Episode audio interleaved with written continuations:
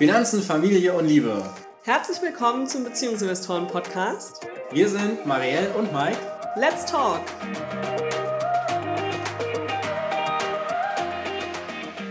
Hey, heute geht es um Aktien, Börse und wie das mit dem einfach mal anfangen denn genau funktioniert. Heute bin nur ich, Mike, von den Beziehungsinvestoren dabei. Marielle geht's nicht so gut, leider mit Kopfschmerzen geplagt, deswegen ist sie schon ins Bett gegangen. Aber ich denke, wir kriegen das zusammen auch wunderbar hin. Ja, das mit den Aktien. Ich glaube, der größte Fehler bei Aktien, den die allermeisten Menschen tatsächlich machen, ist, sie fangen nie an. Oder sie lassen sich zu schnell entmutigen. Aber wie funktioniert das eigentlich mit dem einfach mal anfangen? Schließlich gibt es doch diese ganzen Horrorgeschichten. Eigentlich war immer das bekannteste Beispiel die T-Aktie, gerade wenn man sich mit Menschen so um die 40, 45 unterhält, doch immer noch als Grund angebracht wird, auf keinen Fall an der Börse in Unternehmen zu investieren.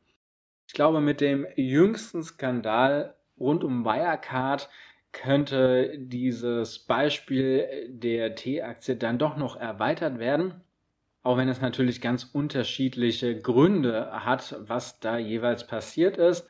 Das sorgt natürlich nicht wirklich für Vertrauen, wenn ein DAX-Unternehmen wie Wirecard einen so massiven Skandal verursacht und innerhalb weniger Tage sich quasi in Luft auflöst an der Börse, das war schon ein Hammer, Hammer, Hammer Beben. Aber nichtsdestotrotz, es gibt sehr, sehr gute Gründe, sich mit Aktien zu beschäftigen und auch in diese zu investieren. Und zwar, wenn man natürlich breit streut, wenn man die richtigen Unternehmen auswählt, wenn man sich damit etwas beschäftigt, dann sind sehr gute Renditen möglich, die man so bei anderen Geld- und Bankprodukten nicht bekommt. Denn wenn man sich die Studien anguckt, dann ist es im Schnitt pro Jahr ungefähr 7%. Das ist einiges. Und heute soll es darum gehen, wie man denn mit den Aktien einfach mal anfangen kann. Denn es ist ja schon so, wenn man jetzt diese Horrorgeschichten hört, dann überlegt man sich zwei, drei Mal, ob man da am Anfang direkt einen relativ hohen Betrag reinsteckt und dann eigentlich nicht so weiß, ob das Ganze funktioniert, weil man hat ja selbst auch noch nicht so viel Erfahrung, man hat noch nicht so viel Wissen. Diese beiden Komponenten, einmal die Angst, das Geld nicht verlieren zu wollen und auf der anderen Seite noch relativ wenig Wissen, das sorgt einfach dafür, dass einfach nie was passiert oder dass man immer nur damit beschäftigt ist, zu lesen und zu lesen und zu lesen und zu lesen. Das ist sehr schön, dass man sehr viel Theorie sich aneignet, aber mit der Praxis, hm, ja, meistens lernt man in der Praxis doch deutlich besser. Und deswegen ist jetzt mein Tipp, kaufe dir eine einzelne Aktie. Eine einzige. Nicht in ein Unternehmen investieren, sondern tatsächlich eine einzelne Aktie kaufen. So, und das hat immense Vorteile, weil du für sehr, sehr wenig Geld jetzt in der Lage bist, all die vielen Facetten und Schritte an der Börse zu lernen. Und wie funktioniert das Ganze? Naja, es ist eigentlich recht simpel. Der erste Schritt ist, du schaust einfach mal, was ist denn eines deiner Lieblingsprodukte? Was nutzt du denn jeden Tag? Wofür gibst du sehr gerne Geld aus? Was ist aus deinem Leben quasi nicht wegzudenken? Überlegst einfach mal, was könnten das denn alles sein? Du kannst jetzt eine Liste machen, nämlich von, sagen wir mal, deinen Top 3 Lieblingsprodukten da bekommst du direkt schon mal ein Gefühl für, dass es auf jeden Fall Sachen gibt, die du jeden Tag wieder nutzen wirst. Und die Wahrscheinlichkeit, dass wenn du sie jeden Tag nutzt, dass sie auch jemand anderes jeden Tag nutzt, ist relativ hoch. Der Schritt 2 ist nun herauszufinden, welches Unternehmen denn hinter diesem Produkt steckt. Also zum Beispiel kaufst du Perwoll oder Persil, fährst du einen Mercedes, trinkst du gerne Nesquik und hinter diesen ganzen Produkten, da stehen natürlich Unternehmen. Naja, hinter Perwoll und Persil, ja, da steht Henkel. Das ist ein Unternehmen, das im DAX, also in dem deutschen Aktienindex, gelistet ist. Und Mercedes, Mercedes ist eine Marke von Daimler. Und Daimler ist ebenfalls im DAX vertreten. Nesquik, kennst du bestimmt auch, ist ein Kakaoprodukt und das gehört zu Nestle. All diese Unternehmen, die sind tatsächlich auch in der Börse gelistet. Bei Daimler und Henkel hat es ja schon verraten, weil sie im DAX sind, da müssen sie auch in der Börse sein. Und bei Nestle ist das auch der Fall, die sind nämlich auch an der Börse gelistet. Das heißt, in diese Unternehmen kannst du investieren, du kannst davon Teile kaufen. Jetzt ist quasi deine Aufgabe, welches Unternehmen dein Lieblingsprodukt herstellt oder deine Lieblingsprodukte herstellen. Das ist zum Beispiel, wenn es Konsumprodukte sind, wie jetzt zum Beispiel Haarshampoo oder bestimmte Lebensmittel oder sonstiges, ist auf der Verpackung. Wenn du dir die Verpackung genau anguckst, dann steht irgendwo da drauf, was eigentlich das tatsächliche Unternehmen ist. Denn jedes Produkt braucht ein Impressum. Und in diesem Impressum steht dann tatsächlich, welches das Unternehmen ist, auch wenn natürlich die Marke davon abweichen mag. Das ist gerade bei so Unternehmen wie jetzt Johnson Johnson oder 3M oder Nestle ist das so, dass da einfach unfassbar viele Marken auf dem Markt sind, die wir fast jeden Tag nutzen und wo wir aber eigentlich gar nicht wissen, dass die zu diesen drei Unternehmen gehört. Das ist bei manchen Unternehmen ist das anders, zum Beispiel Coca-Cola steht Coca-Cola drauf und das Unternehmen ist auch äh, Coca-Cola. Natürlich gehört auch Fanta und so weiter dann dazu. Das ist dann nochmal was anderes, aber da ist es relativ eindeutig. So, und jetzt ist der dritte Schritt natürlich erstmal rauszufinden, ob dann das Unternehmen, was deine Lieblingsprodukte herstellt, denn auch an der Börse ist. Denn nicht alle Unternehmen sind natürlich an der Börse vertreten. Also es kann ja zum Beispiel sein, dass du äh, eine ganz bestimmte Supermarktkette total toll findest und da gerne einkaufen gehst aber jetzt ist Edeka, Rewe und Co. nicht an der Börse gelistet, das heißt, du kannst da nicht investieren.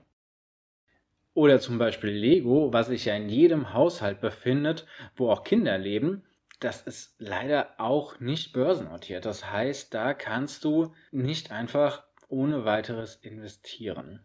So. Und deswegen ist es erstmal ganz wichtig herauszufinden, ob dein Unternehmen, dein Lieblingsunternehmen denn an der Börse gelistet ist. Und da gibt es jetzt natürlich verschiedene Möglichkeiten.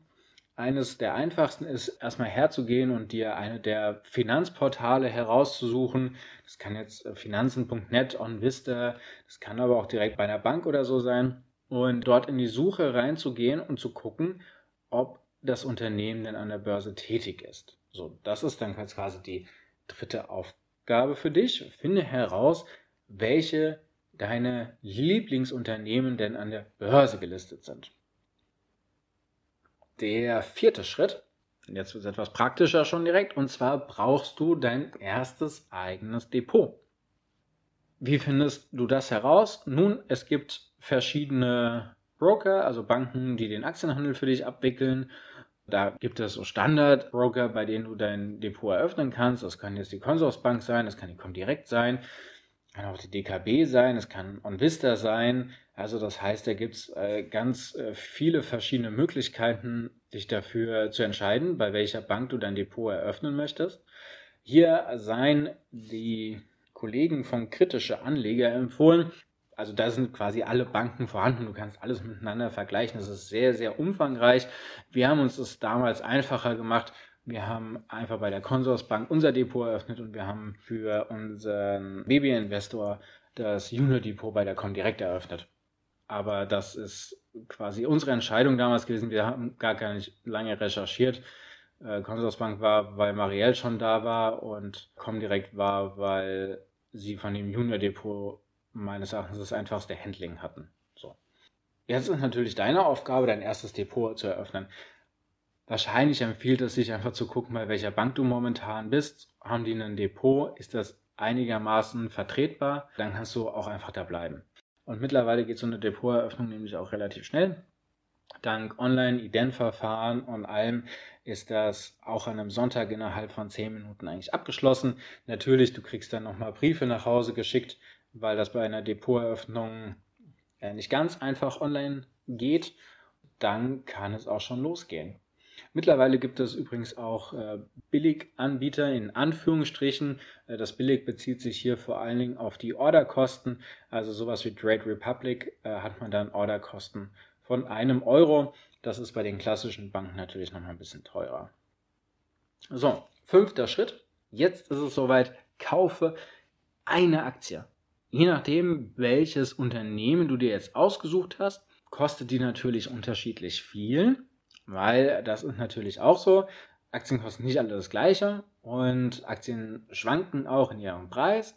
Aber deine Aufgabe ist es jetzt quasi, eine einzelne Aktie zu kaufen, weil auch dabei wirst du einiges lernen. Und zwar, wie findest du denn überhaupt deine Aktie? Wie setzt du die Order?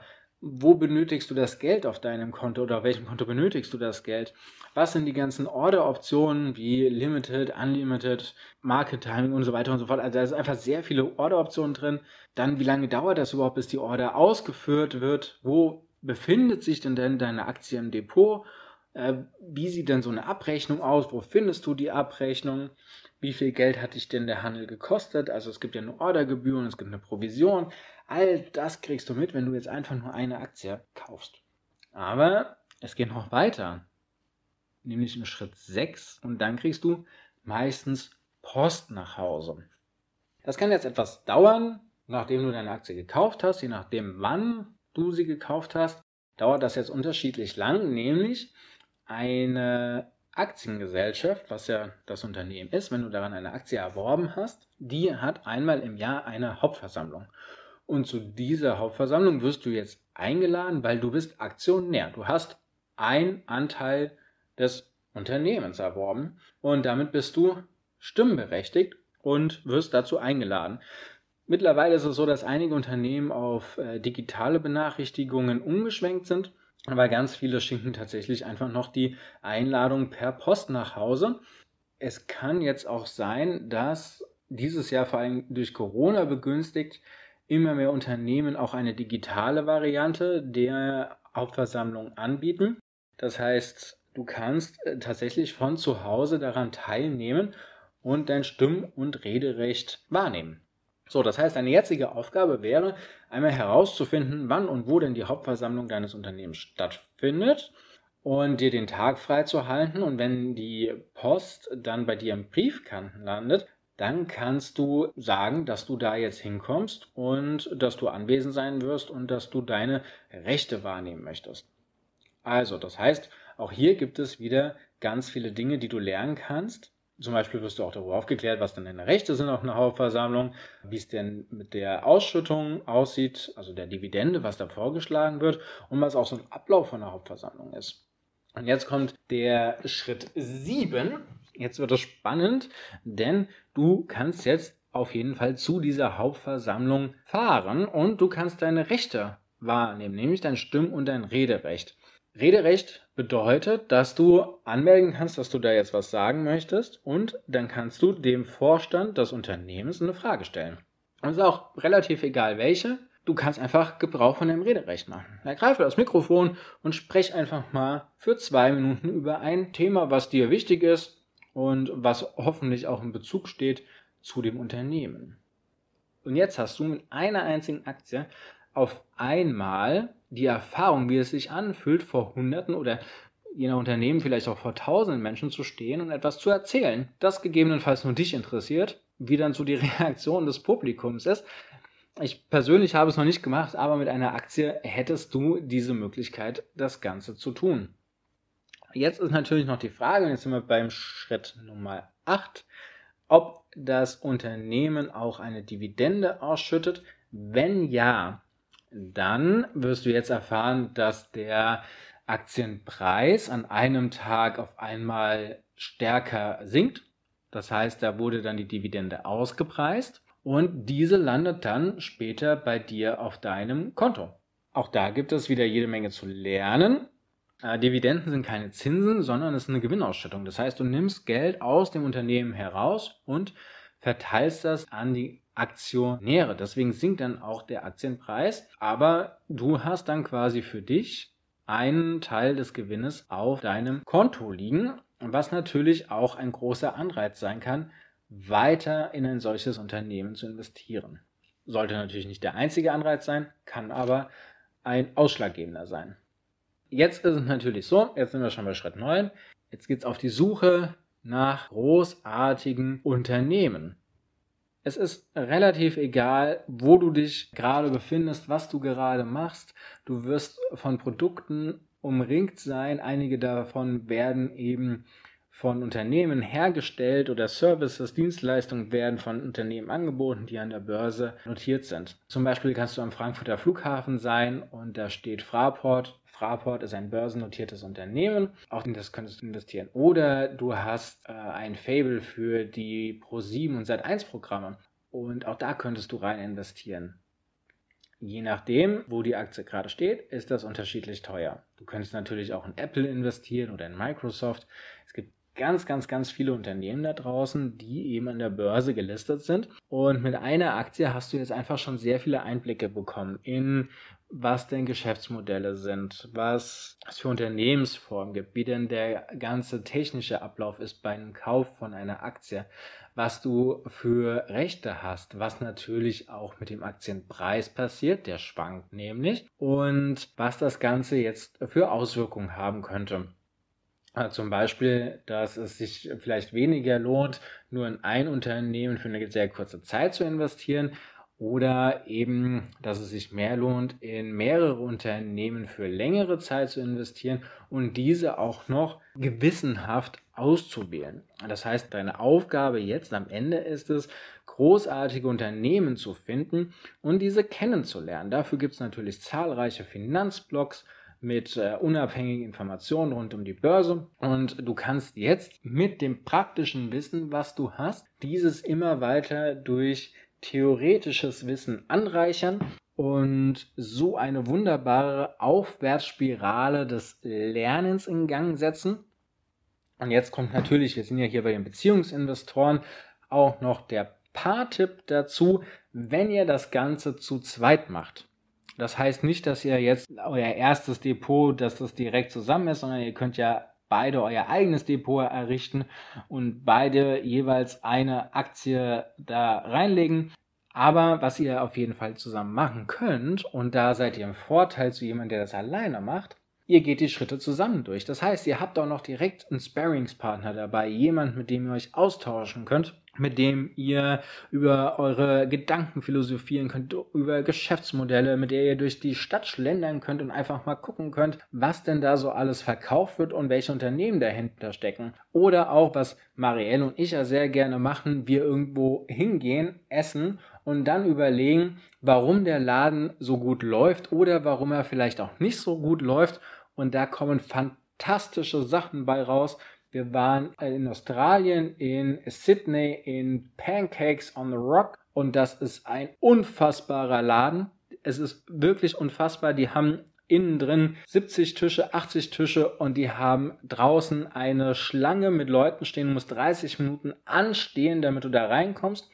Wenn du reinkommst, dann dauert es 20 Minuten und dann bist du auch schon wieder fertig, weil so lange dauert es quasi den Pancake zu essen und dann kommen schon die nächsten rein und das läuft den ganzen Tag dort ab. Das ist unfassbar.